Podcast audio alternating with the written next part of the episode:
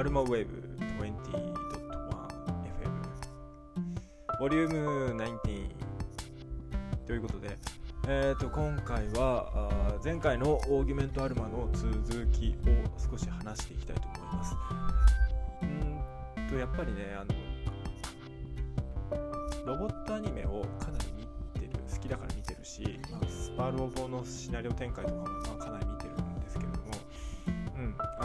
オリジナルの展開。特にそのスーパーロボット対戦。えー、第2次スーパーロボット対戦 Z かな、うん、の天国編で出てきたあ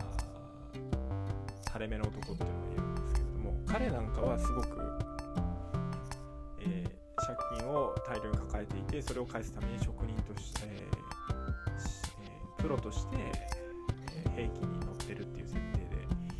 まあ毎回ね、えスーパーロボット対戦っていうところではかなり無茶のある設定で、えー、主人公が設定されると。あの、まあ、例えばスーパースーパーロボット対戦 F とかあ完結編で出てきた、まあ、第4次あたりからとあまり変わらないんですけれどもあそこら辺のメンバーっていうのはそんなに、えー、無茶苦茶な設定ではなくて、あ、すごいシンプルな設定なんですけども、うんまあ、アルファまではかなり、えー、アルファあアルファ、ニルファ、サルファまではあその第3、まあ、第3次は主人公いないので第2次ですね。あごめんなさい、第4次。第4次からの流れの主人公の設定できているので、えー、基本的にはそんなに、えー、破綻した設定っていうのはありませんと。で、サルファか。サルファの主人公たちから少し、えー、ちょっと歪んできたりはするんですけれども、まあ、その流れを使って、えー、まあ OG シリーズっていうのができてくるんです。が、まあ、あんまり僕は OG をやっていないので、えー、あんまり思い入れがなくて、まあ、どっちかっていうとサイバースターぐらいですよね。思い入れがあるレベルで言えば。マソマソキシンっていうのは非常にエポックメイキングな作品なので、えー、非常に面白いなと思うんですけれどもまあその四大精霊の加護を持った、えー、まあ、ファンタジーつまりダンバインとかと似てる世界観の中で魔法が使えますよとロボットに乗ると魔法が使えますよという中で、えー、一人異世界転生してきた周白川あまあ正樹っていう主人公も異世界転生組ですけど非常にダンバインの世界観に近い地続きなんじゃないかっていうぐらいこう相性がいい、えー、世界観で展開されると。その中で、えー、1人オーバーテクノロジーのグランゾンというものがあって科学と魔法が、まあ、精霊ですね。が融合するとすごいパワーが出ますよという設定は非常に当時としては斬新だしあれはまあスーパーロボット対戦 EX というもので再現されてますけれども非常に面白い、えー、展開だったというところで、まあ、あそこら辺の問題だったのは、えー、結局グランベールとかガッテスとかまあ、あの辺りのその属性というものとモビルスーツたちのうんなんて相性みたいなものがいわいわゆる3すくみ構造みたいなものがあんまり相性が悪いんですよね。だってモビルスーツって基本的にもう相性設定ほぼないのでそこら辺はもう純に足し算引き算でしか計算されないしまああったとしてもその恋人同士で隣にいれば攻撃力アップしますよとか防御力上がりますよとか、まあ、そういうのしかない。あとはスキルで上げましょうみたいなところがあるので、えーと、いわゆるその、まあ、FF みたいに、えー、氷属性に対して炎は効きますよとか水属性に対して、えー、雷属性が効きますよみたいないわゆる3スクミ4スクミ設定っていうのはないのでまあちょっとねえ非常にもったいないなと。でやるんだ僕が今からあれをプロデュースプロデュースとかディレクションやれっていうんだったらまあきちんとそこら辺の設定は入れなきゃいけないだろうし、えー、まあ、モビルスーツに対しては非常に雷攻撃が効くので、えー、まあ、ラスボスとか、まあ、ボス級キャラっていうのは基本的に雷攻撃がメインになると。で次第の精霊の攻撃っていうのは基本ないんですよね。味方側に。風と、えー、風と大地と炎と氷っていうことなので雷属性がない。FF だとここにラムーンっていうのがあ出てくるんで、まあ、この雷属性というのが非常に効いてくるんですけれども、うん、モビルスーツは金属なので雷に電,、電気が流れているけれども帯電性ってどういうふうな設計になってるんですかねっていうところが結構そのまあ曖昧というか飛来心の設計どうなってるんでしたっけみたいなところってあんまり描写されないので、まあ、そこら辺かな。まあ当然そこに闇属性と性属性っていうのが入ってくるのでまたどうなるのかとか。もしくはまあ FGO 的にするんであればそのパイロットの属性人間性みたいなところで、まあ、闇なのか闇というかそうですね正しいものなのか、まあ、ローとカオスみたいな設定ですよ、ね。でカオスかつダークいわゆる女神転生みたいなこう人間の、えー、人間というか悪魔がどこの属性なのか自分がどちらの属、えー、ところに所属しているのかっていう。ダークライトとカオスローっていうロットがそこに影響されていく。つまりえーと、ダークハウスにより近い例えばヤザンとかそういったものっていうのがどういうところに影響してくるのかとか、まあ、そういったものが非常に効いてくるとかまあそういったところの複合的なところを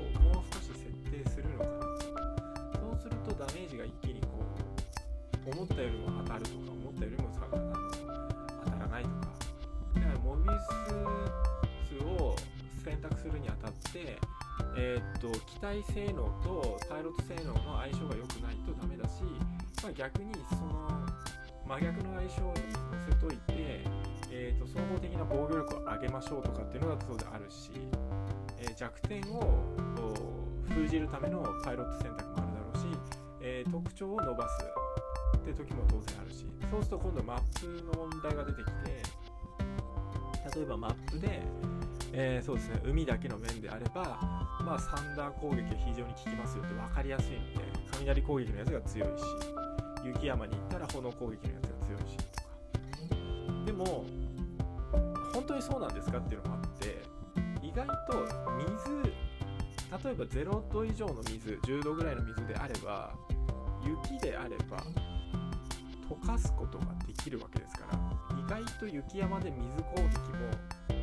外と効くんじゃない？むしろ炎攻撃の方が熱攻撃だったらいいんですけど炎攻撃だったら雪山はきついとかね。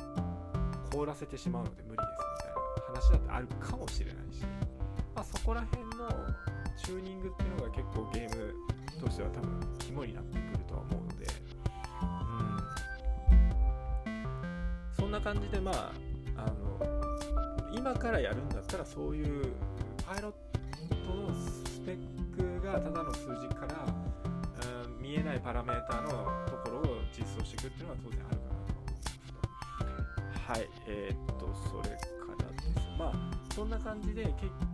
局ねそのロボットっていうものをどう捉えていくのかパイロットとの、えー、関係性ってどうなのか単純な技量だけの問題なのかっていうところはもう少し考えていかなければいけない時期に来たんではないかなと、えー、僕としては思っています。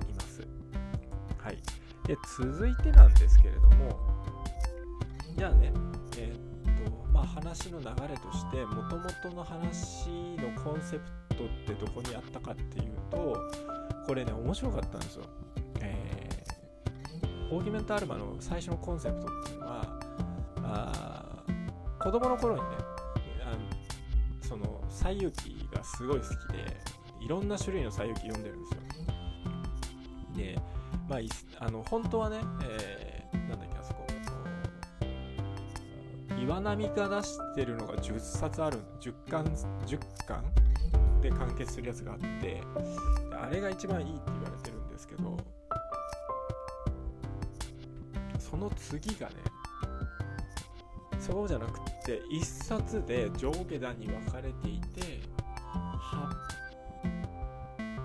いや550ページぐらいあるやつ。ね結局岩波だったのかなとは思うんですけど。それがねすごくこうまず文体が非常に古風な書き方してて読みづらいんですけどね。非常に面白い。わけですよでその日本人が結構意訳して書いてるからチャンバラ部分というか特に、えー、なんだっけ牛魔王の息子ですね、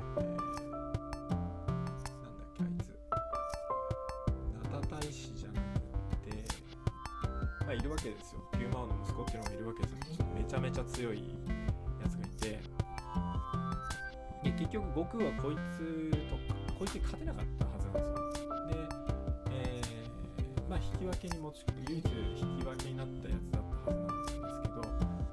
えーっとここのシーンというのが、えー確か何時間戦ってたっていうか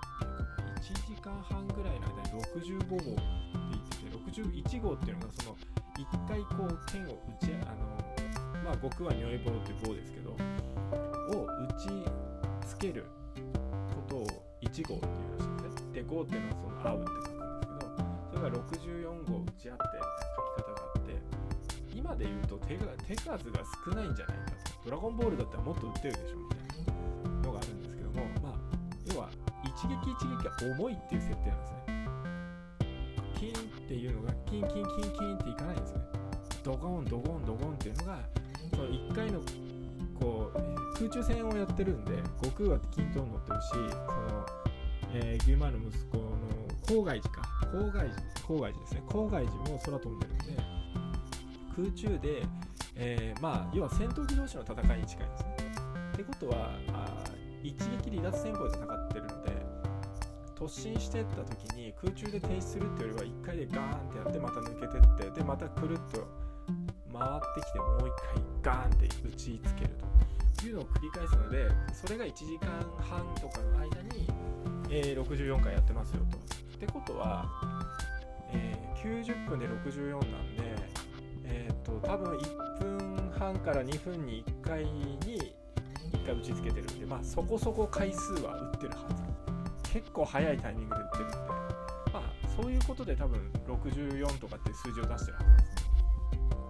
まあまあそんな感じで。えっ、とまあそういう表現があって非常に僕は好きだったんですけど。でそいつその影響で「西遊記」は絶対にオマージュを作りたいっていうふうに思っていてかつえーかつうんともう一つ好きだったのが南宋里見八犬ですね。滝沢馬琴滝沢馬琴の、里見八犬でこの2つをどうしても組み合わせたかったって話をした時にやめときなさいと言われたんですよ先生。に小林先生に言われたんですよなぜって言ったら、えーとそう深作健二が昔やって大失敗した映画と同じコンセプトだからやめろと。で、えーあそうなんですか。みたいな話でなえマジで？みたいなことを今今言った覚えがあります。2年ぐらい前に。ねでただねえっと冒険活劇と仲間を集めてっていう2つの要素があるわけですよで西遊記っていうのはその実は仲間が4人いるのにいるにもかかわらずあの、えーコンビネーションアタックがほぼないんですよね。で南宋里見八犬伝っていうのは8人の剣士たち、まあ、犬犬犬士って書いて8人の剣士たちが最終的に集まって下総ですね。下総に集まってえーっと確か竜にまたがったなんかそういう魔物が出てきてそれと戦うって話なんです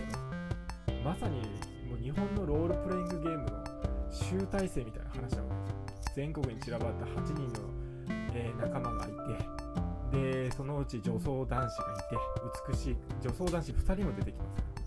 主人公の犬塚篠森隆がまず女として育てられた男なんでいきなり今今で言うと男の子ですよね男の子状態で出て出てきてしまうと。でえっ、と好きだった女ともまあそれが伏姫っていう女の子ですけど、えーまあ伏姫の、まあ、前世みたいなもので。すねでそれに、えーまあそれも殺される。結構悲惨な目に遭うんですよ犬塚篠森隆って。でその名前にその仁義礼智中心皇帝の、えー、名前が一つずつこう刻み込まれているということで非常に、えー、ていうんですかね。まあ日本のねアニメでも「サムライトルーパー」っていうのが、まあ、まさに、えー、同じ話でやってるんですけれども、えっとまあし、えー、里見八犬伝自体はファミコンに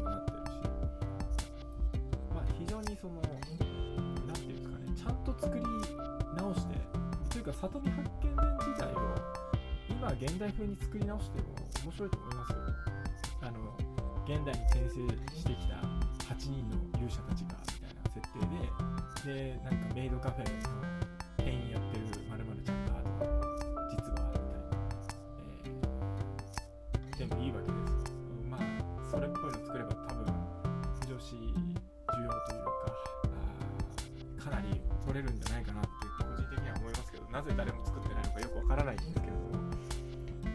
えもしかすると作って爆死したのかもしれませんけどもそこら辺もし、